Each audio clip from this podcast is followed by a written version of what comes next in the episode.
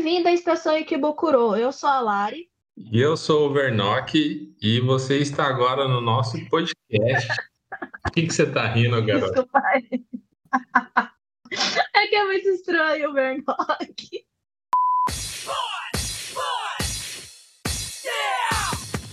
Bem-vindos à Estação Ikebukuro. Eu sou a Lari. E eu sou o Bernock, o substituto do Alce. Infelizmente, ele foi despedido, ele falou demais aqui, o gerente brigou e mandou ele embora. E eu tô aqui no lugar dele agora, apresentando aqui com vocês e com a Lari. É só a mesma voz. é autotune. Antes de, da gente começar as nossas considerações sobre anime e mangá, eu quero falar sobre a única pessoa que postou em qualquer foto que a gente postou no Instagram ou em qualquer rede social, que foi a Caroline28. Ela postou numa, numa imagem que a gente fez sobre o Kimetsu no Yaba, que falava sobre a dublagem e se vocês tinham gostado da dublagem ou não. Ela questionou se ela começa a ler começa a ler o mangá porque o anime não animou muito ela. O que, que você tem a falar sobre isso?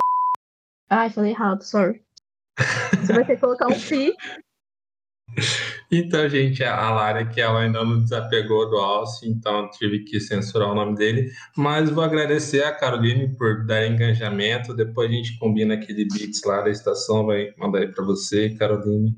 E da dublagem eu não posso falar muita coisa, porque eu não cheguei a assistir alguns episódios, nenhum, para falar a verdade, só assisti algumas cenas dubladas. Eu sou meio suspeito para falar de dublagem, mas isso eu vou falar em outro episódio, né? Não, mas Porém... assim, eu acho que ela tá querendo sim perguntar mais sobre o anime em geral, que não animou ela. Não sei se foi, não sei se ela viu ou não a dublagem, mas eu acho que foi a questão do anime em geral. Ela não animou muito com o anime. Você assistiu o, legenda, o legendado, não foi? O, a dublagem original? Pô, é que a questão é assim, o Kimetsu no Yaba, ele é da fórmula shonen, só que deixar ele bonito e com uma boa trilha sonora, né? Então, o pessoal é mais pelo visual. Eu acredito que ele ganhou mais destaque pelo visual, porque o, traço do mangá não é lá, aquelas coisas assim, mas a animação tá bem bonita e a trilha sonora também. Então, assim, se você esperava algo diferente de alguma coisa shonen, talvez você se decepcione, né? Mas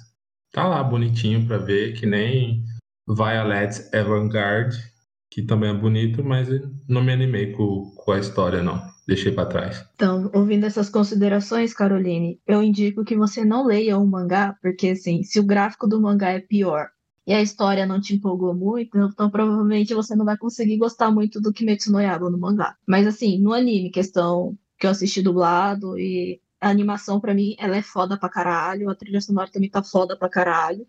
A história não sei, já assisti coisa com história bem pior, assim, sabe? Já li coisa com história muito, muito, muito pior do que Kimetsu no Yaba. Então, para mim, Kimetsu no Yaba foi muito bom, a animação. A dublagem tá fantástica. Eu sou apaixonada pela dublagem brasileira, então conquistou meu coração. Só não conquistou tanto quanto One Piece, porque One Piece para mim tá sendo a dublagem fantástica. É, a dublagem brasileira tá de parabéns porque ela tá fazendo várias adaptações tanto com coisas regionais, que só tem aqui no Brasil mesmo, ou meme que a galera utiliza. E acho que se não é a melhor dublagem de todas, né, além da original, não sei quem é. Eu já vi algumas comparações e Brasil é Brasil, né? Não tem comparação. Vale a pena para quem gosta, né? Eu sou fã de assistir na, no áudio original. É que eu tenho aquela questão, se eu comecei assistindo com um determinado áudio, que é original, então eu já tenho aquilo na minha cabeça, e se eu escutar algo diferente, não vai bater. Mas é... Eu vou falar uma curiosidade que nem você, Vernote, sabe. Eu comecei a assistir Jujutsu dublado e passei pro legendado porque a dublagem não tinha acompanhado. Olha aí. Olha aí. e pela primeira vez, a voz do personagem principal eu prefiro no original do que na, na dublagem, porque a voz do Itadori na dublagem é mais fina do que na original. Mas a voz do Sukuna brasileiro, Jesus amado. É, do Sukuna. É o mesmo é dublador é que faz mesmo. o Crocodile e ele é perfeito. É, gente. Ela só assistiu Legendário depois porque ela é ansiosa, ela quer devorar tudo de uma vez só. Ela não esperou, porque acho que a versão dublada ainda tá saindo de Jujutsu, então ela já acabou, acho que faz um mês já E ela ainda tá assistindo, mas ela não vai saber esperar, né? Então ela partiu pro legendado. Mas você vai assistir a versão dublada. Exatamente. Provavelmente, porque eu tô acompanhando o dublado com a minha irmã. Ah, tá, viu? Depois ela vai poder fazer um balanço geral. Qual que foi o melhor, pontos altos e baixos da dublagem brasileira. A única coisa que me incomodou na dublagem brasileira foi realmente a voz do Itadori. Tirando isso, tá tudo muito bom. Então, é, Porque a voz do Itadori no original é bem mais grossa. é, então essa incomodação que você tem é que eu tenho porque eu- quando eu tenho contato com os, as duas- os dois tipos de dublagem, né? Mas tipo, se eu ficasse só no dublado, não ia importar pra mim porque eu não ia conhecer a outra voz.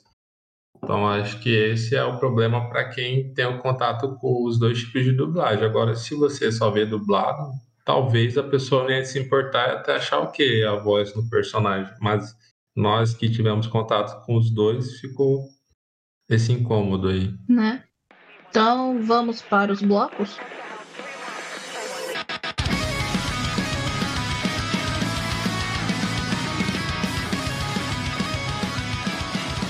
E agora vamos com os quadros semanais, né? Vamos começar falando dos animes da semana.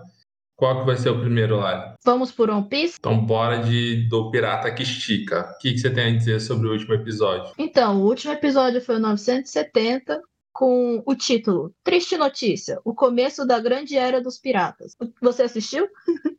Primeiro de tudo, eu não sei se você assistiu. Não, eu assisti sim, claro. Todo domingo Ah. eu assisto. Eu não sei quando não dá tempo aí, só no caso hoje, mas assisti ontem sim. Hum, e o que, que você achou? Assim, a parte do Oden, né? Porque o, o episódio é dividido do bloco do Oden com o do Roger, né? Que acaba Foi. mesclando. Eu não sou muito fã dessa parte do- da história do Oden, até porque ele meio que se humilha lá por Orochi. Eu gosto que apareceu a, a fruta da barreira, que agora tá com o Bartolomeu, e o do Bon Clay. Bon Clay, é Bon Clay, é Bon Clay, né? E eu sou fã do Bon Clay, então aquela fruta acho que é boa pra, pra invasão, pra traição, do jeito que a bruxa tava usando. E eu gostei Sabe que eu que fiquei na dúvida vendo, vendo eles usarem a Akuma no Mi? Foi se Hum. o Kaido matou os dois. Porque a fruta renasceu, né? Os dois subordinados do cara morreram. E aí, foi o Kaido que matou? Foi o Orochi que deu uma de louco Então, tem um. Mais pra frente, é, eu acho que ele fala, eu só não lembro em que capítulo ele fala pro, pro Oden ficar tranquilo que ele já tinha matado a, a bruxa velha, né? Eu não lembro se ele falou do carinha da barreira, mas provavelmente deve ter matado os dois. O que eu fiquei na dúvida é se essa barreira realmente é impenetrável, se ela tem um limite em relação de aguentar a força, né? Porque o Oden é forte, ele tá com duas espadas fortes, mas não fez, nem rachou aquela barreira lá. Então, Quando eu tava vendo aquela cena ali, eu achei que o Oden provavelmente estava usando o hack, né? Usando a técnica nova do. Spoiler, desculpa aí! Usando a técnica nova do, do que combina o hack do rei com o hack do armamento. É, será que ele conseguiria passar essa barreira ou não? Não sei, mas assim, no momento não vai importar, porque quem tá com a fruta é o fã número um do Luffy, né? Então eu acho que ele não É. teria problema em lutar contra o usuário dela. Mas se tivesse com alguém, eu não sei, porque para atingir tem que estar meio que perto, né? Você não vai encostar na pessoa, mas vai ter que estar perto. E como o carinha da Uhum. barreira ele estava um pouquinho longe do, do Oden, não sei se esse tipo de ataque com, com esse hack ia funcionar. Eu fiquei com ódio daquela musiquinha do Oden. É um ódio mortal que eu tenho daquela coisa, daquelas cenas. Não, é, Ficou legal porque no mangá a gente não tinha a, a sonoridade, né? Só tinha a letra da, da música e algumas cenas ali dele dançando. E com anime a gente pôde ter melhor isso. Foi legal, porém humilhante. Também só durou um episódio, né? Porque acho que no mangá ele faz essas danças uns dois capítulos ou três, se não me engano. E É, mas ele fez essa dança duas vezes no capítulo só, né? No episódio só. Então já valeu por tudo. Obrigada, não quero mais. É, na verdade ele fez mais vezes, né? Porque foi ventania, neve, chuva. Só, só que a, a musiquinha completa acho que só foi uma vez. Amém, senhor. Mas daí vem a melhor parte, que quando entregam pra ele o jornal falando do Roger, né? E mostra, sei lá, qual quantas vezes já mostrou essa cena do Roger Não, não, não, não. Mas primeiro, assim, tem uma parte muito importante que eu não sabia e não lembrava do anime, do mangá, quer dizer, que é o Roger contando o, o que significa o, o Di pro Barba Branca. Eu não lembro se tinha no mangá ou não, mas, tipo, colocaram no anime de um jeito muito foda e tem que dar um pouquinho de destaque pra isso. Então, eu lembro que já tinha aparecido essa cena, não lembro se realmente foi no anime, mas ele já tinha comentado dessa última conversa com, com Barba Branca, porque acho que bem lá atrás aparece essa cena deles tomando saquê, caindo as pétalas de Sakura, mas não tinha contado que o Roger tinha falado pro Barba Branca sobre os Jin, né? E eu fico me perguntando se o Barba Branca sabia que o, se o Ace era filho do Roger, porque acho que o único que sabia até aquele momento da execução era o Garp, não era? Eu não sei, não tem como te afirmar isso. Então, pessoal, se vocês sabem aí, estão ligados mais que a gente, porque são mais de mil capítulos, né? Então, para lembrar de tudo é meio difícil. Então, comenta aí se, se o Barba Branca já sabia que o Ace era filho do Roger ou não. Então vamos para a grande cena, a execução do Roger, passada pela terceira vez, talvez, não Ah, sei, no, No anime. anime, assim, essa versão completa acho que foi a terceira. A última que teve, acho que foi no, no flashback do Pedro, que ele começa a lembrar, e aparece realmente os, a pior geração, o do Flamengo, o Smoker criança, mas da primeira vez, que foi bem lá atrás, não lembro se foi antes de Alabasta ou não, que aparece a versão mais Não, meio completa. foi antes de Alabasta, foi quando o Smoker fala. É, só que aquele era na perspectiva do É Smoker. naquela cena que o Ruffy tá no para ser executado pelo Bug lá no mesmo no mesmo Da mesma maneira. aí o Smoker começa a relembrar do passado e, e lembra da execução do Roger. É. E aparece lá de novo, só que agora acho que a animação tá com um pouco mais de qualidade do que quando apareceu com o Pedro, né? Eu fico me perguntando se o pessoal que apareceu ali, o- em questão do Gecko Moria, o Smoker e o do Flamengo, se eles vão ter mais destaque lá na frente, se eles vão voltar, né? Porque acho que ali foi um momento decisivo da- das pessoas que vão ter um grande papel lá na frente. Ou não, porque eles estiveram lá na, depois de Impel Down, né? Porque teve o Crocodile e o Bug ajudando o Luffy lá a tentar salvar o Ace. Ou se realmente vão voltar, não sei. O que, que você acha? Pra mim fica, tá mais uma cara de as pessoas que estavam na execução tiveram uma plantinha, uma sementinha plantada ali, só que a pessoa que saiu colhendo tudo foi o Ruff, sabe? Ele já encontrou todas as pessoas que estavam naquela execução e, e elas, de alguma forma, ajudar, estão ajudando a formar a pessoa que vai encontrar o One Piece. É isso que eu acho. É, até porque o Gecko Moria vai ter um papel importante agora que ele tá junto com o Barba Negra, né? Não sabemos o que ele vai fazer, mas ele tinha roubado a espada do ano lá, do Shinsui. A Shinsui, não é? A espada. Eu acho que é. Então, do Dolph, ele sabe dos segredos, mas ele tá preso, não pode mais explanar. Mas vamos ver. Mas foi uma cena legal, tipo assim, fechou o arco de vez do, do Roger. Não sei se ele vai ter algum outro flashback lá na frente. Talvez tenha dele vendo o que é realmente o tesouro, né? Na hora que o Luffy, se for realmente o Luffy que vai encontrar. E vamos esperar aí pra ver o que, que. Mas se não for o, o Luffy, vai ser meio estranho, né? Não, fala assim, porque talvez o, o Ruivo chegue lá primeiro, né? Porque ele tava perto da última ilha junto com o Bug. Só que não sei se ele ia ter a necessidade de ir até a ilha, porque o que ele queria saber, o Roger acabou contando pra ele, que tem até a cena dele chorando lá, que até hoje a gente não sabe o que que é. Se o, o Ruivo pode Não. ser um Di também, né? Vai que a gente não sabe. Isso que eu sempre me perguntei, se ele era um dia ou não, porque a única coisa que aparece no nome dele é Shanks, o ruivo. É. Porque do nada o Lau também virou Di no meio do caminho. Assim, acho que o bando do, do Ruivo, do Shanks, é o único que ninguém tem Akuma no Mi, né? Todo mundo se garante no soco e no hack ali. Eu acho que tem um que tem Akuma no Mi, não tem? O, um que é o, o mais gordinho, não sei o nome dele. Eu acho que não, que é o. Ele não é atirador, ele só usa arma. Eu sei qual que é, mas não lembro o nome. Não, ele atira sim, o primeiro episódio, num dos primeiros episódios ele atira na Não, cabeça sim, do ele cara. é- atira, mas ele não é atirador que nem o pai do Soap, entendeu? Ele só usa arma. Mas assim, uma coisa que eu queria falar sobre a execução. Assistindo as três vezes. A primeira vez que a gente assistiu a execução do Roger, a gente tinha uma sombra, né? Porque nunca mostrava os olhos e tudo mais. Então a gente tinha. A gente sabia que era uma pessoa importante. Que ela era foda pra caralho pro anime inteiro. Só que a gente não tinha um, uma aproximação do personagem. A segunda vez a gente tinha mais ou menos, assim, uma história puxada lá no fundo, então meio que você já começa a gostar do personagem. Mas agora, por exemplo, na última vez que foi mostrada essa cena da execução, aí contou toda a história do Roger antes de executar ele, aí você fica meio. Cara, por isso que eu. Por isso que esse episódio para mim foi um, um evento à parte, porque depois de você ver toda a história do Roger pra, e ver de novo a execução, é outro sentimento que você tem, sabe? É muito foda. Não sei se você achou isso também, mas foi isso que eu senti. É, agora você tem a, a versão completa, né? Eu não fiquei tão assim, que eu fiquei meio que emocionado foi quando eles acharam mesmo One Piece ali, eles comemorando, chegando, que ali foi um evento importante, né? Então ali eu senti o impacto da, da emoção que o Oda consegue causar, né? Faz a gente chorar até por um barco sendo queimado. Mas da história eu gostei mais que tava todo mundo ali presente. Mas acho que a história do Roger vai continuar lá na frente, que, no caso do, dos frutos que teve a declaração dele.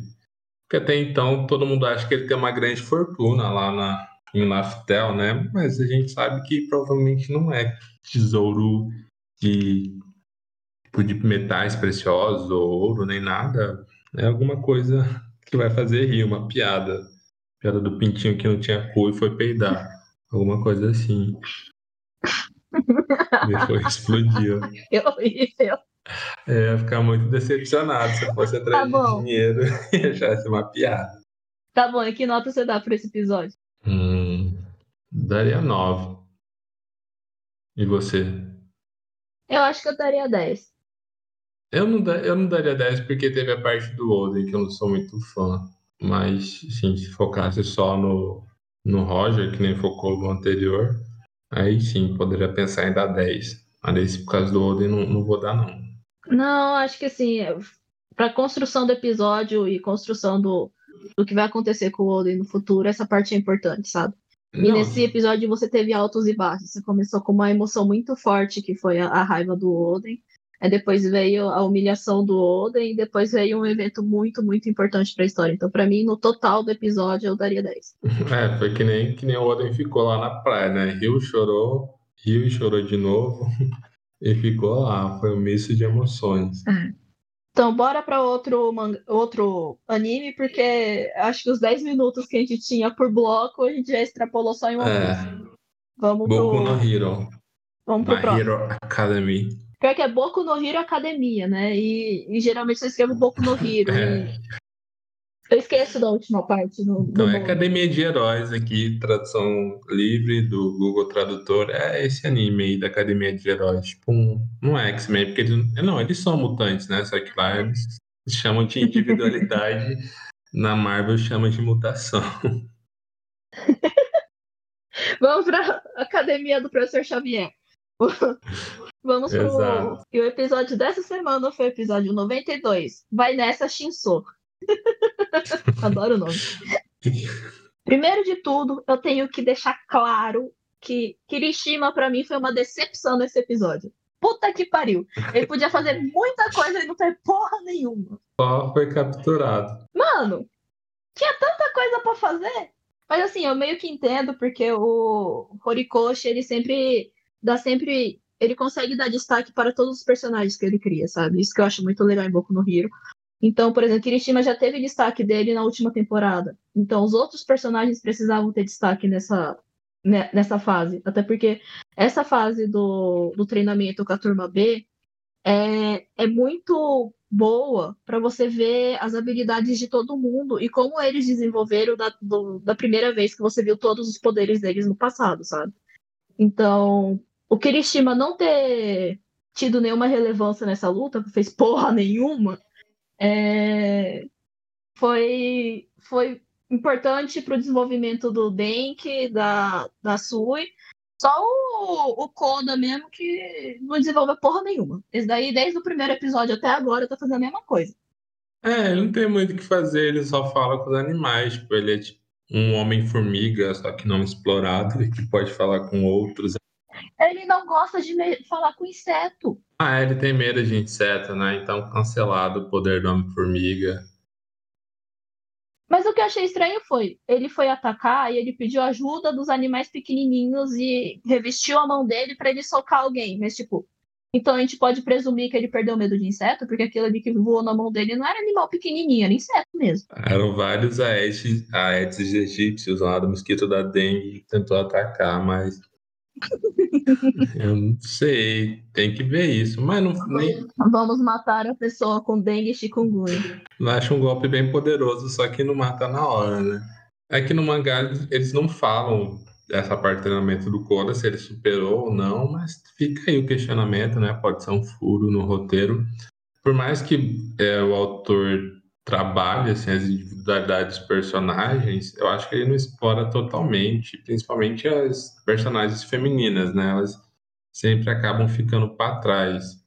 Acho que até hoje o que eu vi que dá destaque mesmo é Jujutsu, que as meninas são foda pra caralho e não tem essa de ser protegida pelo protagonista ou coisa do tipo. Mas, tipo, nesse episódio, eu achei que a Sui, ela, ela teve um destaque muito bom. Desde o princípio, a Sui sempre foi muito inteligente, sempre ajudou muito o Deco e os, os amigos dele.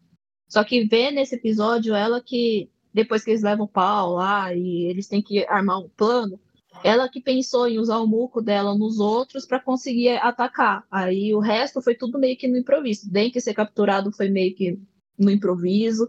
O Shinso usar a habilidade dele em cima da menina lá também foi em cima do improviso. Mas, tipo, ela conseguir é, capturar o menino lá, ainda jogar em cima do, do macacão, que eu esqueci o nome, para proteger o Shinso, porque ela sabia que ele não tinha tanta força assim.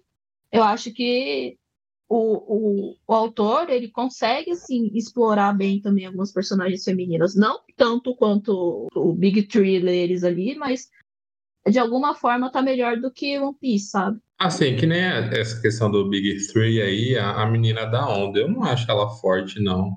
Porque o poder dela é só fazer onda, nem tem tipo, um impacto grande o poder dela. Os outros dois até entendo. Pra falar a verdade, até hoje eu não entendi o poder dela. Ela faz ondas que causam impacto, como se fosse um laser em forma de círculos ali. E é isso, nada além mais. Talvez o modo que ela use, a inteligência dela, faça ela ser parte do Big Three, assim como o, o carinha loiro lá, que eu esqueci o nome, que ele desenvolveu bastante. Bakugou? Não, do Big Three, o carinha loiro lá, que parece o Tintin. O Mírio. Mírio. Ele só, a partir do momento que ele conseguiu trabalhar totalmente a individualidade, a individualidade, individualidade dele, que ele ficou forte. Porque antes hum, ele apanhava, como já tipo, tinha mostrado anteriormente. Sim. Mas, tipo assim, em outros. É, vamos pegar X-Men, que já estava falando, o poder de sapo, vamos pegar ali do X-Men Evolution, que é o Grosso, que faz parte da, da Irmandade, ele é praticamente inútil. Em Jujutsu, Jujutsu é Boku no Hero, a, a, a Tsui, ela consegue desenvolver mais as habilidades dela ali, até porque não tem gente tão violenta assim que nem no X-Men pra querer matar ela. Mas tá sendo bem é. desenvolvida. Eu acho ela uma personagem foda, mas ainda prefiro a Uraraka. mas ainda acho que o Shinso teve um papel importante ali, porque só a presença dele causava medo ali no outro time, né? Sofrer a lavagem cerebral, porque eles perderam muito tempo entendendo a habilidade dele para depois fazer um plano que foi improviso e que deu certo.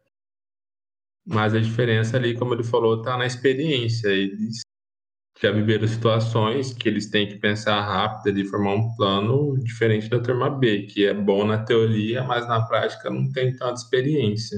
O que mais? A nota? Qual nota você dá? Cara, eu dou 8,9. Eu gostei bastante da animação, algumas partes acho que ficou bem animado e. Ó, lá vai ela falar mal da animação. Eu achei que tá, tava bem animado ali no episódio que assisti, né? Eu tô rindo da sua nota, cara. Você deu 8 Eu não quis dar nota porque ia ser igual do One Piece. Não vai ser igual. Porque tem suas diferenças ali. Os critérios foram diferentes. Meu Deus. Eu ia dar 9. Eu falei, não, não vou dar 9, vou dar 8,9. Aí. O professor de uma, daquele professor chato que fala assim: você não merece 10, eu te dou 9,9. Mas enfim, é, a minha nota é essa por conta da ação e da animação, mas as melhores lutas ainda vão vir lá pra frente, né? Só foi um, uma palhinha essa daí. E você, qual que é a sua nota? Eu vou dar 9. Não vou ser escroto que você. ok, então, né? Choices.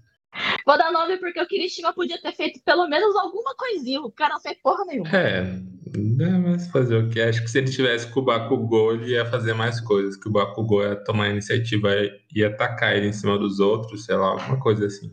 Agora é todo seu. Agora eu vou trazer aqui para vocês dois animes da temporada, né? Porque nós costumamos a falar e que nós assistimos usualmente, que são One Piece, Boku no Hero, Jujutsu, Shingeki que tá na espera. E dessa temporada aqui, essa semana vou trazer para vocês o Nomad, que é a segunda temporada de Megalobox. Para quem não conhece Megalobox, vou fazer uma rápida sinopse aqui. Se trata de um anime de box, como o próprio nome diz, e foi criado em comemoração ao 50 aniversário do mangá Ashita no Joy, que fez muito sucesso no Japão durante os anos que foi publicado. A diferença é que o Megalobox, os lutadores utilizam um equipamento chamado Gear, que permite que os seus socos e golpes tenham o poder potencializado. Não é que eles vão soltar poder que nem outros animes de luta, não. É só um tipo de melhoramento que nem o braço do Jax do Mortal Kombat. E a primeira temporada conta a história do Joey, que a princípio é um Zé Ninguém, não tem nem nome, e que luta em lutas clandestinas né, na periferia e que conhece o treinador dele e tem interação com o antagonista e seu objetivo vira vencer o torneio Megalonia. Só que a diferença é que o Joey ele não tem gear, né? ele luta sem o gear e se destaca por isso. A segunda temporada já mostra Sete anos depois desses eventos, um Joey mais debilitado, com problemas psicológicos dependentes de remédio. Para quem assistiu, fica meio sem entender assim, porque ele começa com alguns fragmentos de flashbacks e até o momento já tem três episódios. Meio que deu para entender mais ou menos o que aconteceu, mas ainda tem muita coisa pela frente. O que eu gosto de Megalobox é esse sentimento de nostalgia que ele traz pela produção dele, que é intencional, a utilização de paletas de cores mais chapadas, tons escuros, para remeter aos animes dos anos 80, 90. Então, para quem gosta desse estilo, é muito bom porque ele é um estilo antigo, só que com uma produção atual. Isso funcionou muito bem. Sem falar que ele aborda questões sociais, é, diferenças de classe. Então, para você que gosta de um conteúdo mais adulto, politizado, vai encontrar nessa segunda temporada de Megalobox. O outro ponto também que me agrada bastante é a introdução do idioma espanhol. Todos os episódios têm nomes em espanhol, né? São frases. Alguns personagens falam o idioma. E isso eu gosto desde Bleach, quando o Cubo traz o espanhol para os arrancas, os disparos e, os rolos, e o alemão para os quinches, só que ainda não apareceu, né? Porque só vai aparecer nessa nova temporada que ainda vai lançar provavelmente esse ano.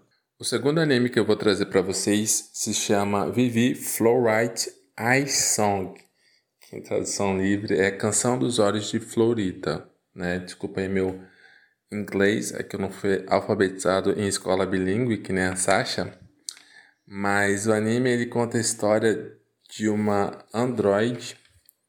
Muita gente vai encontrar na sinopse robô, né? Só que daí vamos trazer a definição exata para entender melhor.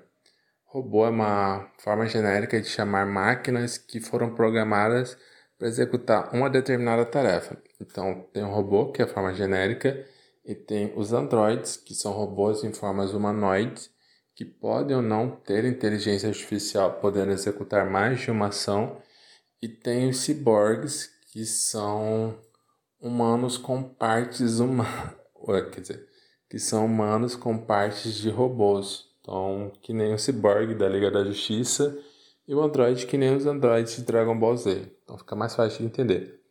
Então tem essa androide diva que ela tem uma missão que a missão dela é cantar. Só que ela quer cantar com todo o coração para conquistar o público. Só que 100 anos depois que ela é criada, as os, inteligências artificiais, os androides, no caso, todas as máquinas, se revoltam contra os humanos. Então, um professor daquele período envia um robô com inteligência artificial até o passado para encontrar a diva e fazer com que ela impeça essa revolução das máquinas, né? Tipo eu robô. E eu assisti despretensiosamente, porque eu fui baixando os animes da temporada. Falei, ah, vou baixar esse aqui. E achei bem legal. Para o primeiro episódio, me prendeu bastante. Ele é produzido pelo Witch Studio, né? O estúdio de Shingeki. E já tinha rumores falando que, ah, o Witch abandonou Shingeki porque ele vai investir em produções originais, mas eu não sabia qual era. Até que eu vi. E realmente a animação é muito boa. Até o momento foram lançados quatro episódios. A cena de luta, né? As cenas, é que no quarto episódio é, enfatiza mais as lutas, são muito boas. O design de som dele é muito bom, porque em determinadas lutas, quando a Android sofre algum dano, a voz dela modifica, assim, fica mais grave, mais chiada, então eles capricharam muito bem nisso. E o visual nem se fala, os detalhes dos olhos, do, do cenário, tudo é muito bonito. Então recomendo assistir e para quem quiser acompanhar tem na Funimation também. É só ir lá e assistir e depois contar o que, que achou desses. Eu espero muito que vocês gostem das indicações e na próxima semana eu, a Lari, vamos trazer mais duas ou mais três aqui a gente está acompanhando, né? Eu tenho a impressão de que nessa temporada foram lançados muitos mais animes do que antes, pelo menos aonde eu vejo. Tem mais opções do que na temporada passada. Então tá difícil de acompanhar, mas vamos trazer aos poucos e ao final da temporada, né? De primavera, a gente traz o veredito para vocês. Então essas são as minhas duas dicas para vocês. Você pode encontrar essa segunda temporada de Megalobox na Funimation, mas na Netflix tem a versão dublada e legendada da primeira temporada e no Amazon Prime só a versão legendada. Então, para quem se interessar e for fã de Está no Joe e não estava sabendo que existe esse anime em comemoração, corre lá e assiste, depois conta pra gente o que, que vocês acharam.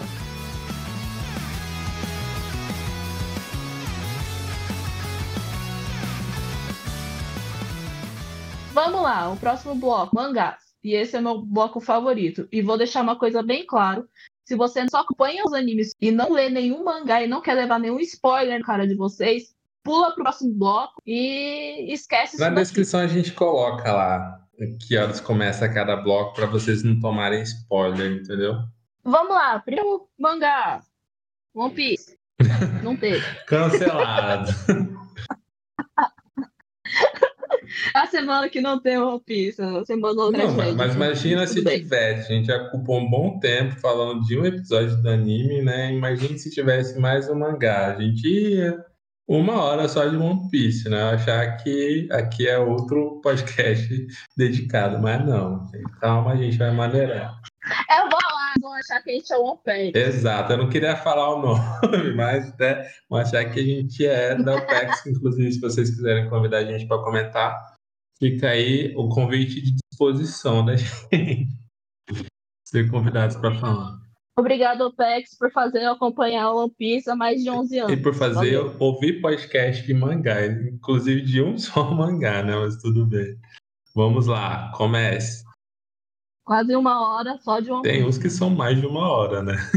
Então vamos para Jujutsu Kaisen, mangá 146 sobre o jogo do abate. Não é jogo do abate. Tanto faz, eu, eu pego no que me aparece primeiro. Então, o que me apareceu primeiro foi o jogo do abate. Se você pegou pelo oficial lá, qual que é o nome dele? Migração à extinção. Jogo do abate é mais legal. ok, vai, continua. Chega de mansplaining, né? Na minha vez eu falo com a versão oficial. Então, o que, que a gente tem nesse capítulo? A gente ainda tem a conversa com o mestre Tengen, que parece um ET.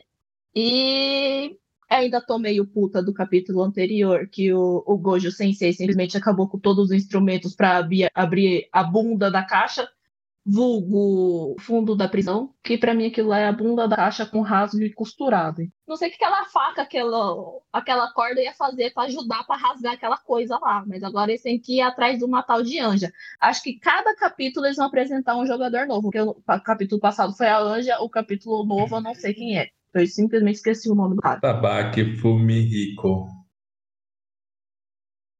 Você anotou, né? Takaba, quer dizer, Takaba Fumihiko. Anotei, porque lá na frente ele vai ter mais importância. Mas continua. Aí teve uma grande explicação sobre o jogo do abate, que meu cérebro passou reto e eu não lembro de quase nada. Mas simplesmente me pareceu, foi, era uma explicação dos personagens falando alguma coisa sobre como tentar burlar e não conseguir, é quase o Tia Leifert apresentando para os integrantes do BBB como é a prova do líder, e o povo ainda perguntando se pode mijar ou não na prova. Exatamente. Para mim foi isso. Você quer comentar sobre uh, as instruções do jogo do abate ou você quer esperar eu falar tudo? Não, vou comentar um pouco aqui. A gente, a gente tem que voltar um pouquinho, um, um capítulo antes, porque essa é praticamente a continuação da explicação, né? que no capítulo anterior foi apresentado o teoricamente verdadeiro vilão da saga, que antigamente achavam que era o Noritoshi Kamo, só que o verdadeiro nome é o Kenjaku, Ken de compaixão, Jaku de salvação, que agora está no corpo do. Calma aí, O que, que você falou? O quê? Qual que é o nome Kenjaku. do cara? que, que você falou depois disso? Eu falei Ken de compaixão e Jacu de salvação. Ou é, aparece lá no mangá a menina explicando que essa junção do nome, que cada Kenji é Kenji que fala, né, tem significado, que significa salvador da compaixão, sei lá, alguma coisa assim. E que antes estava no corpo do Noritoshi Kamo, que agora, e depois foi para a mãe do Itadori, e agora está no Getou, né? Praticamente o que, o que. Calma aí, calma aí, calma aí, calma aí. Eu tenho que explicar o motivo de eu, de eu ter dado umas risadas meio aleatórias, assim. É porque a pessoa tem mentalidade de quinta série e ouviu Jacu e não conseguiu pensar eu, mais Eu imaginei nada. que seria Desculpa. algo assim. Pode continuar. Né? Continuando. Silêncio, classe. Desculpa, professor. Então, eu ia falar do, do Kenjaku, que ele é praticamente o Orochimaru, né? Porque ele passa de corpo para corpo, não se importa mais com o tipo de sexo, que é o corpo, ele só se reproduz e o que importa são os experimentos dele, né? Mas só fazendo um, uma ressalva aí que agora a Jump, né, ela lançou, lançou não, ela já tinha esse aplicativo que é o Manga Plus, que dava para ler as versões online dos mangás que saem semanalmente, né? Só que só tinha em espanhol e inglês aqui para América e eles disponibilizaram agora é, Spy vs Family, não é? Esse que é o nome? Spy vs Family? Eu não sei se tem em português. Não né? tem sim, tá lá. Eu fui é pesquisar. É o mangá, é o Spy vs Family, One Piece e Jujutsu. Acho que são só esses três que tem na versão português.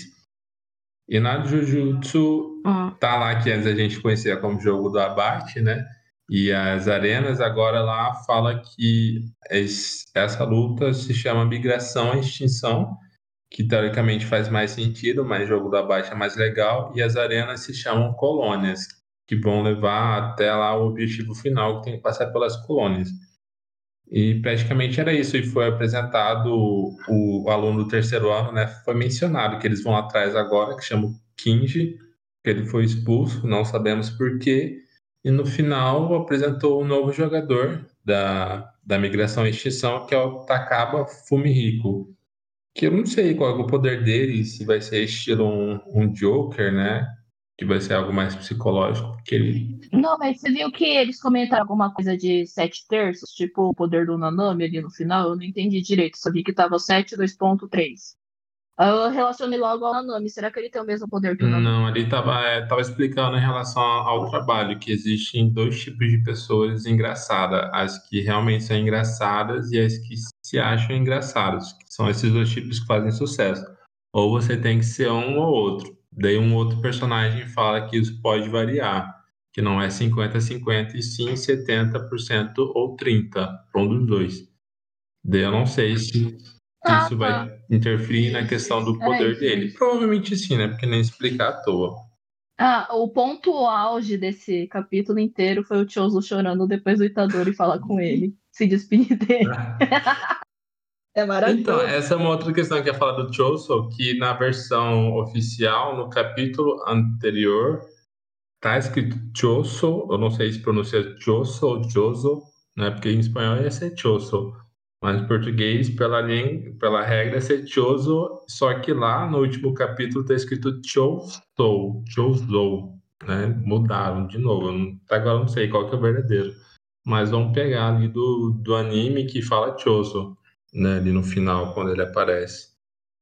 E eu ainda também não, não entendi se o, se o carinha da sombra, esqueci o nome dele, se ele sabe se o Toji realmente é, é o Megumi, se ele sabe se o Toji é pai dele ou não, porque na hora que mencionam, eles ficam tipo, quem que é? E a. Ah, caramba, esqueci o nome da outra. A É a Maki. Maki pra ela ficar mais esperta, parece que ela já sabe quem que é o Toji. E o Megumi, tipo, quem é? Não conheço. Então fica essa dúvida se ele realmente sabe que o Toji é pai dele ou não. Que nota você dá pro capítulo? Hum, do 8,5. E você? Olha, pela primeira vez bateu a nossa nota.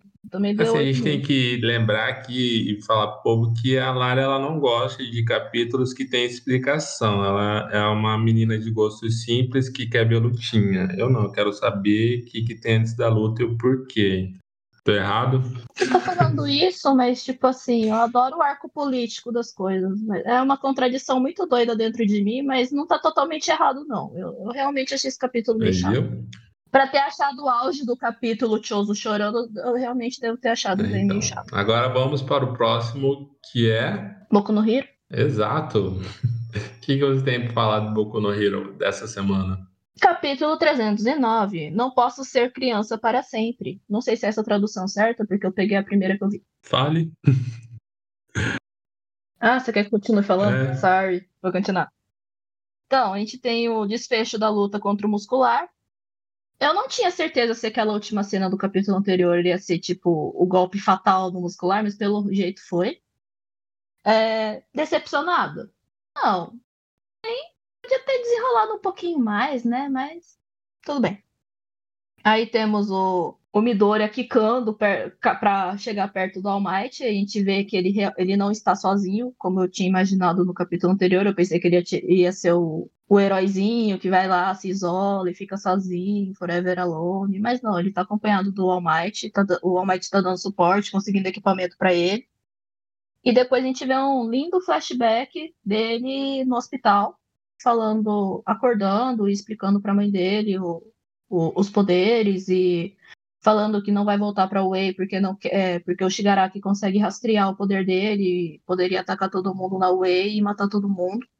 Ele não queria mais ser ninguém. Aí vem aquela famosa frase de herói que é: "Não quero mais que ninguém se machuque". Cara, vamos falar a verdade, você tá num quadrinho de herói, todo mundo vai se fuder. Você vai ser o único sobrevivente lá.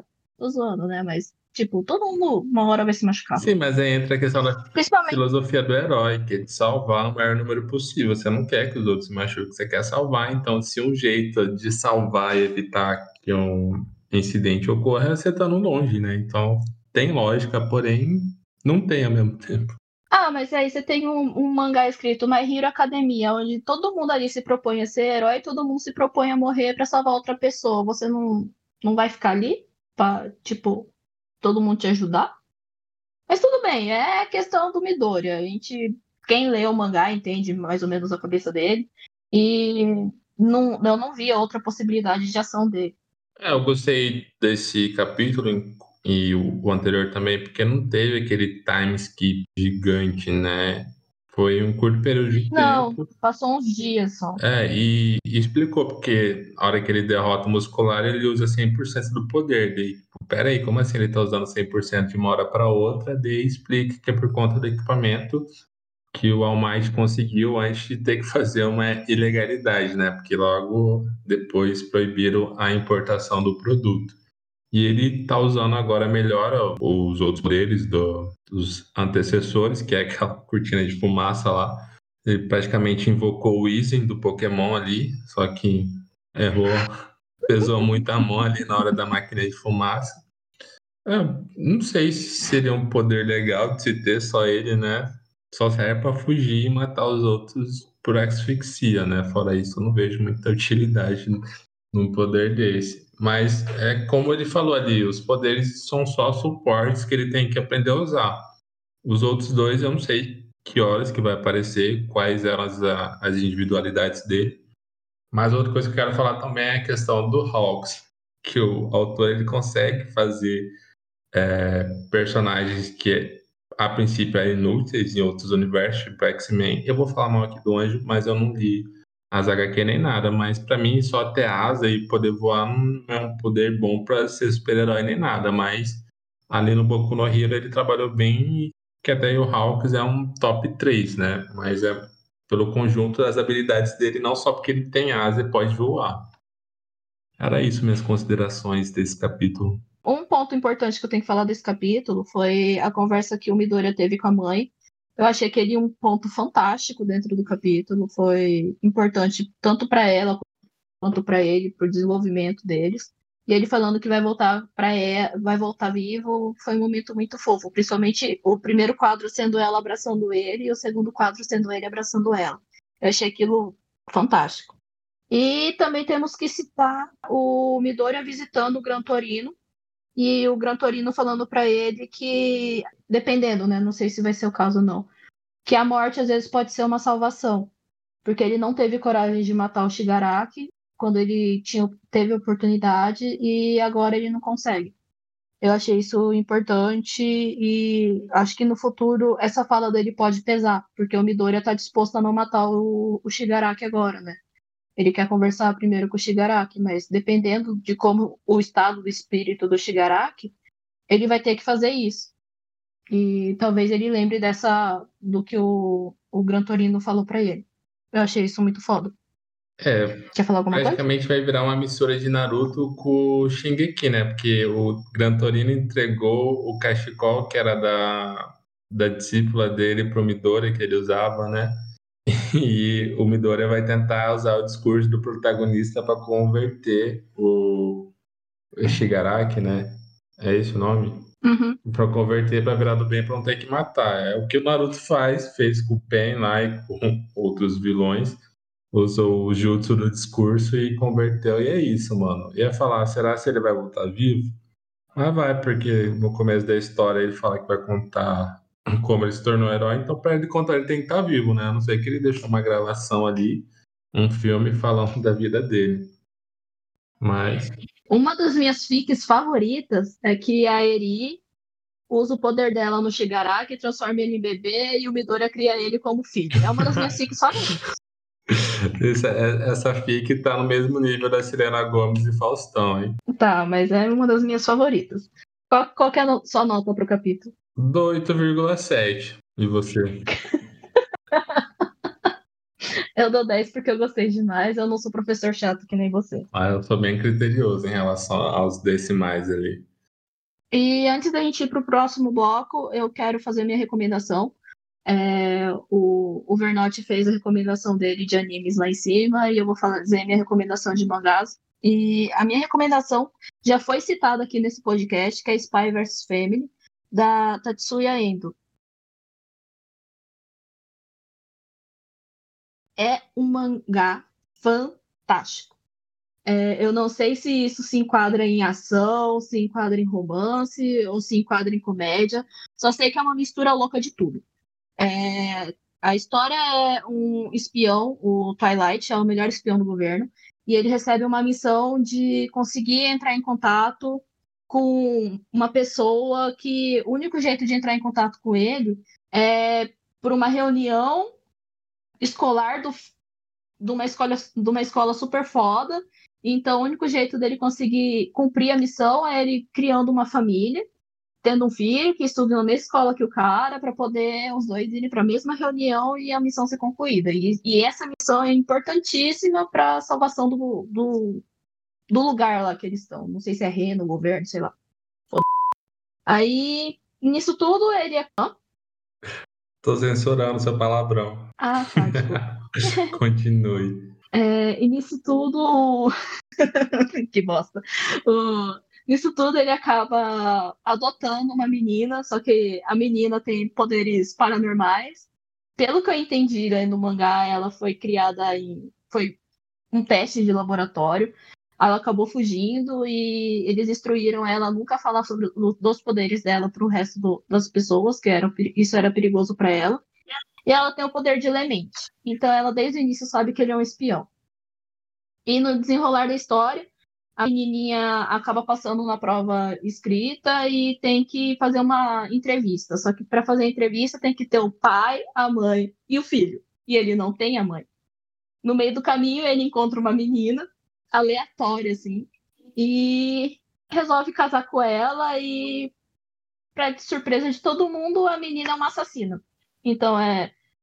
O pai é um espião, a filha é uma paranormal e a mãe é uma assassina. E, tipo, o relacionamento se forma de uma forma totalmente aleatória, que você fica meio puto porque nenhum dos dois se questiona do negócio tá acontecendo daquela forma, mas de um jeito de. Você meio que entende que daquele jeito foi feito daquela forma para ficar engraçado e o pior que fica. E eu li até, eu acho que até o episódio, o episódio não, até o capítulo 8.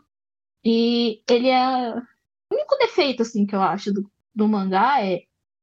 O capítulo dele é muito comprido. Então, geralmente eu leio 15 capítulos numa tacada só e eu acho isso confortável, sabe? Esse eu parei no no episódio, no capítulo 8, na página 13, no na metade do negócio, porque eu não aguentava mais consumir.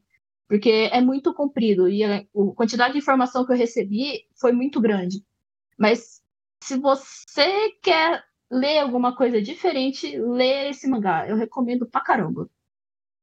Teve quase uma overdose é de mangá aqui. E que é um milagre, né? Porque ela devora tudo aqui. Quanto tempo você terminou Jujutsu? Você ficou em dia, no caso. Jujutsu. Acho que menos de 24 horas.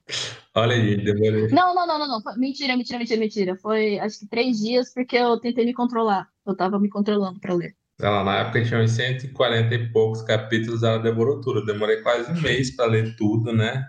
Se bem que teve um dia que eu peguei pra ler uns 60 capítulos, mas ela se superou. Agora quero ver na hora que for para falar de Chainsaw Man, né? Vocês vão ver se ela vai ter essa mesma empolgação ali. Aguarde, daqui em julho sai o trailer do, da primeira temporada e eu tô lendo, ela desistiu, mas depois a gente fala o nosso feedback em relação a esse mangá. Ai, vão me odiar. Já, já é um aviso prévio de cancelamento já. Vai ser despedida da estação. É, vão me odiar. Junto com o Alce. Agora vamos para o próximo bloco.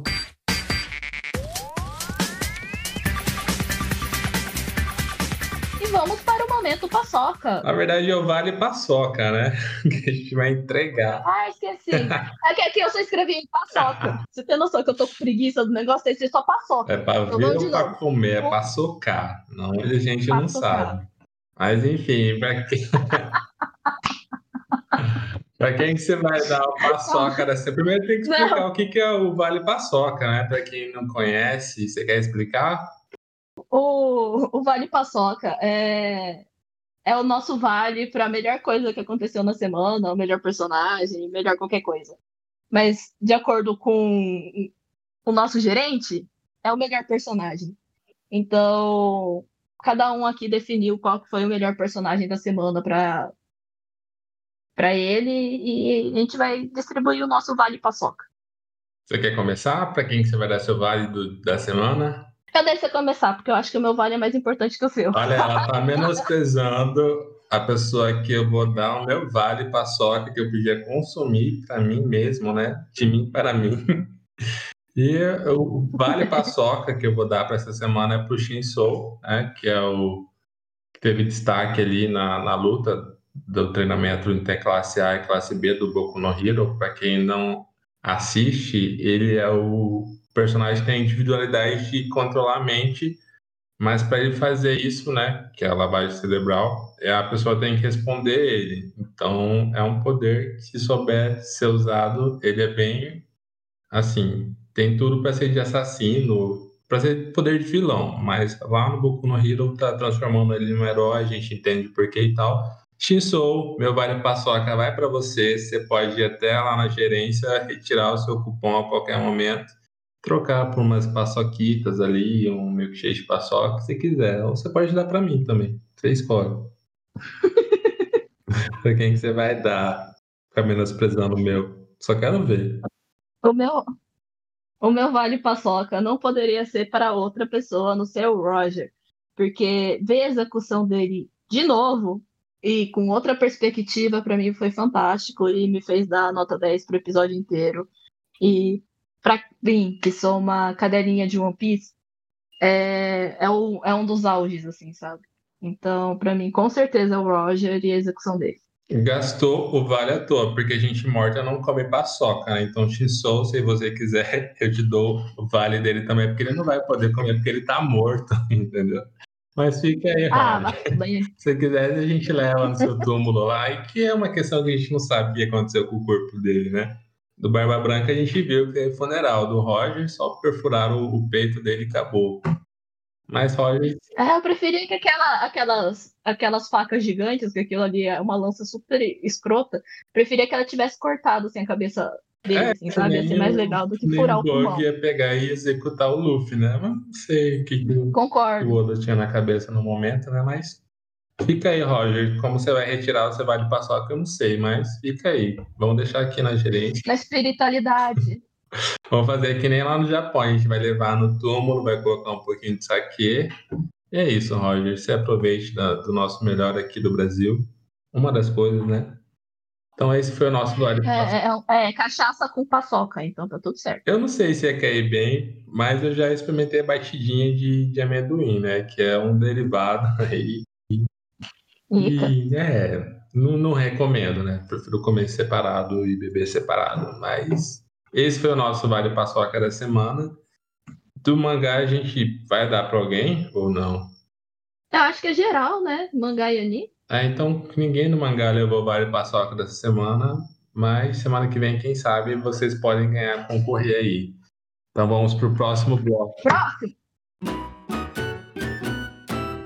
E agora com vocês o nosso bloco do Além das Muralhas. Para quem não sabe o que é o Além das Muralhas, é quando a gente traz dicas fora do mundo otaku, entendeu? Eu não queria falar otaku porque gerou uma polêmica aí do episódio passado, mas a gente vai tentar sanar essa questão nos capítulos para frente. Mas enfim, é um quadro que a gente traz dicas do mundo além muralhas, né, em homenagem ao Shingeki no Kyojin, dicas de música, série, livros, etc. Agora ela a Lari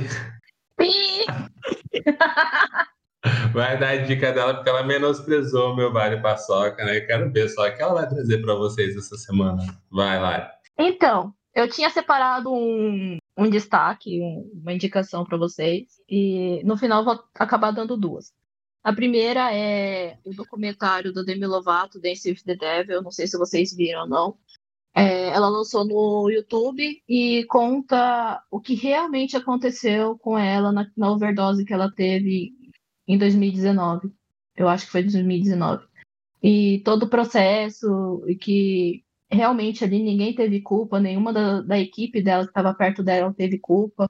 E, e como o relacionamento que ela tinha, quer dizer, como o gerenciamento de carreira dela era tóxico. De controlarem tudo que ela está comendo, de fazerem exame toxicológico nas pessoas. E de ela ficar uns seis anos, não tenho certeza, uma, um, uma caralhada de anos, só recebendo melon cake, no caso, que é um bolo de melancia, sabe? Melancia com cobertura em cima. E isso virou até questão dela fazer uma música falando sobre isso, sabe? Então foi é um documentário meio pesado para quem tem assuntos delicados e gatilhos, muitos gatilhos, mas eu acho que é uma dose de realidade muito válida. Principalmente porque ela passou por um tempo de abstinência e esse tempo de abstinência não não não ajudou ela e posteriormente ela percebeu que tá tentando, né? Não tem certeza se vai dar certo ou não. Que consumir em pequenas quantidades ajuda mais ela do que ficar sem nada, porque ela chegou no ponto ali que ela estava na abstinência. Na abstinência não, não estava tomando nada, mas ela estava se sentindo infeliz, sabe? Então é uma questão muito pessoal e é um documentário super foda e eu recomendo bastante. E agora um treco mais leve, porque hoje eu só ia recomendar o documentário da Demi Lovato, mas hoje eu não sei por que motivo apareceu no meu YouTube uma menina chamada Jazz Jazz Jesso. É uma menina que eu acho que. Eu não sei se ela é gata. Só letra como que escreve o nome dela aí pro povo procurar. J-E-S-S, J-E-S-S, J-E-S-S-U. Eu acho que ela é gaga ou ela tem algum problema de que ela não controla alguns impulsos do corpo dela, e então ela tá fazendo streaming de jogo, ela subia, ou ela mia. É muito engraçado, é muito fofo. E aí você fica assistindo o vídeo dela e você não consegue fazer mais nada, não sei assistir aquilo lá e achar aquilo lá muito, muito, muito bom, sabe? É muito, muito fofinho. Então, são as, as duas dicas totalmente aleatórias não, uma, uma é séria, mas outra totalmente aleatória que apareceu hoje, assim, pra mim, sabe? Olha, ela tá Fica romantizando os problemas motores da, da menina, falando que é fofo, coitada da menina. Mas é muito fofo, vai lá ver, menino.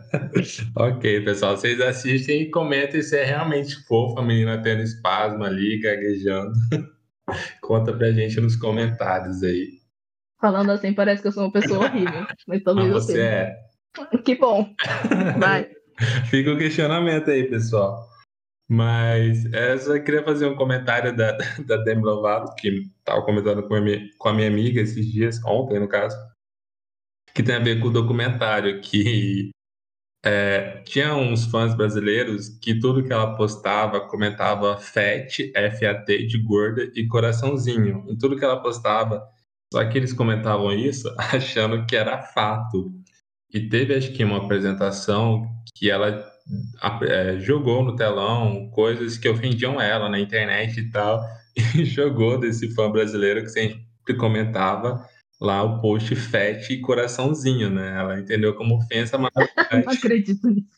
O garoto só não sabia que fat era gordo e não fato, né?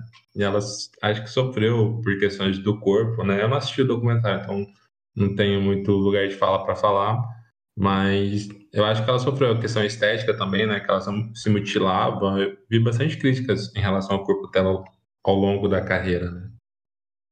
E era isso que eu queria uhum. falar da Demi Lovato. Você é Lovatic? Oi? Só pelo esse oi você já sabe que não. Eu gosto muito da música dela, só que eu não sou muito. Eu não sou essa, dessas fãs taradas, não, Ai, que fica meio louco. Não temos Lovatic aqui, não vamos iniciar uma disputa de, de fandom, né, com a Selena, porque a gente não promove aqui disputa feminina, né? tá bom. Agora eu vou dar a minha, minha dica do Além das Muralhas. Eu tava sem ideia do que trazer aqui, mas como a gente está na véspera do Oscar, né? Eu ia trazer uma dica de algum filme que está concorrendo, mas eu assisti ontem dois em melhor filme eu fiquei me perguntando por que está concorrendo. Então, eu vou trazer um filme que já foi indicado e que é um dos meus favoritos em relação a, a plot twist. Não sei se tem outro que bate, já assisti vários que tem essa mudança de, de roteiro, mas o que eu vou trazer aqui é o Incêndios, que ele concorreu a melhor filme estrangeiro no Oscar de 2011. Vocês vão achar ele na Globoplay. Ele é meio pesado, assim. Aqui tá que a indicação é livre, né? Não sei por que que tá aqui na internet, mas ele aborda questões bem pesadas. Eu não vou falar exatamente o que é, porque vai quebrar o, o né? Mas tem muita violência, porque conta a história de guerrilhas e tal, na questão do Oriente Médio. Mas é um filme muito bom, um dos melhores que eu já vi. Todo mundo que eu indico fica assim em choque a hora que assiste o final do filme. O filme inteiro é muito bom. E só isso. Eu, os filmes que eu assisti foram. Ah, nem vou falar porque eu nem lembro o nome, mas não vale a pena assistir. Tão ruim que era. Mas um era que contava o estilo de vida das pessoas que moram em vans e trailers nos Estados Unidos. Ele tá mais para um filme indie, né? O alternativo do que um filme que concorreu ao Oscar.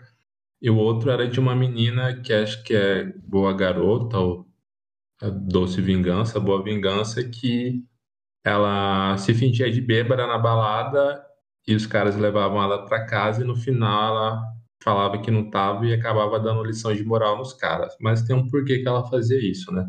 Mas de qualquer forma, se os dois personagens de tanto desses filmes ruins fizessem terapia, não ia ter o filme, ia ser resolvido tudo ali. Mas fica a dica da semana. Resumindo. Façam terapia. Né? Não, resumindo, pandemia acabou com o Oscar desse ano. Ah, acabou, mas eu acho, ainda tenho fé nos, na, nos filmes estrangeiros que sempre tem uns estou assim que é bom ou não, mas infelizmente esse ano não entrou nenhum brasileiro. Bacurau ficou de fora mais um ano e não teremos filmes nacionais concorrendo no Oscar novamente.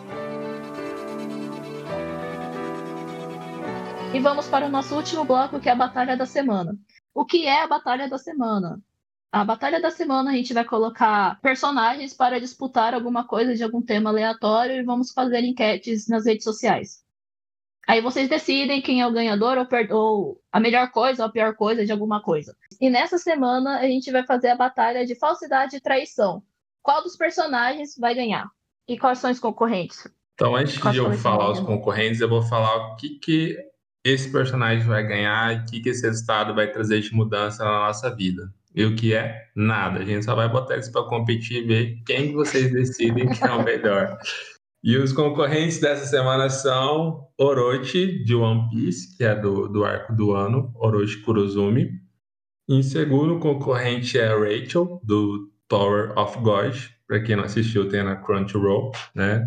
É um ótimo anime baseado no, não é Dorama que fala, como que é o nome quando é coreano? É Dorama? Dorama. Uhum. Tá baseado no Dorama, muito bom. E o terceiro é o nosso queridinho da casa, o Raina, Laina, o Reiner, depende, você pode chamar ele como quiser, mas a gente, a gente gosta de chamar ele de Laina. Do Shingeki no Kyojin. E a nossa última concorrente, não menos importante, é VTube, do BBB 21. Também a gente conhece como VCuspe. Para quem não sabe por que desse nome, procura lá VTube cuspindo na boca do gato. Vocês vão entender é o porquê. E. Ou como o Ed Gama gosta de chamar a menina do Fed joga. Exatamente, a menina que não uma banho, coitado. Judiaram dela dando banho esses dias lá. Coitada dela. Mas a gente vai ver nessa batalha de falsidade qual desses personagens tem mais tenacidade de fazer a traição ali, o jogo da Discord, para atingir esse objetivo. Então vocês votem lá na rede social, que no próximo episódio a gente traz aqui para vocês quem é o mais falso, mais traiçoeiro da história aqui. E esse foi o nosso podcast da semana, né? Espero que a gente tenha atendido a, as expectativas. Se não atendeu, quem sabe na próxima, né? Quem criou a expectativa foi você, não fomos nós. que horrível! Mentira, gente. Continua escutando. A gente quer os feedback, mas como a gente falou no episódio anterior, tenta maneirar aí, dar sugestões que vocês querem, ou se quer que fale mais de Olha, na situação que a gente tá, qualquer coisa que vocês mandarem tá ótimo, porque só um comentário em uma semana tá foda pra caralho. Qualquer paixão no Mas é isso. Mas assim, pra comentar tem que ter gente, né? Então vocês vão lá, curtam nossas páginas. Tem que dar o um arroba, dá o um arroba aí pra eles lá. A gente tá mandando curtir, mas não fala onde tem que curtir. É. Em todas as redes sociais. Todas é, não, arroba... todas não. Fala que... Não, calma aí, depois eu falo a exceção, né? Tá, vai. Todas as redes sociais é. Vai. Todas as redes sociais é arroba Estação Ikebokuro. Só que no Twitter, porque aquela desgraça não deixa colocar mais de 15 caracteres no arroba, é arroba e Ikebokuro underline. Eu odeio esse underline, mas tudo bem. E é isso. E fala aí as plataformas digitais aí de podcast que estamos presentes até o momento. Ah, Sério, eu não então, galera, vocês vão encontrar né, a Estação Ikebukuro no Spotify, que é o lugar mais fácil a princípio. Também estamos no Anchor no e no Google Podcast, não é? Tem mais um lá que eu não lembro qual que é. E é isso, o podcast da semana. Espero que o nosso gerente não nos demita, né? Assim como demitiu o Alce. Mas vamos ver aí o que acontece nos próximos episódios aí, galera. Então, é, cuidado ao se retirar aí, pisar aí no vão. Então, vão com Deus, fiquem com ele e até a próxima, galera. Então é isso, gente. Entre nos vagões e zarpem daqui. Beijos.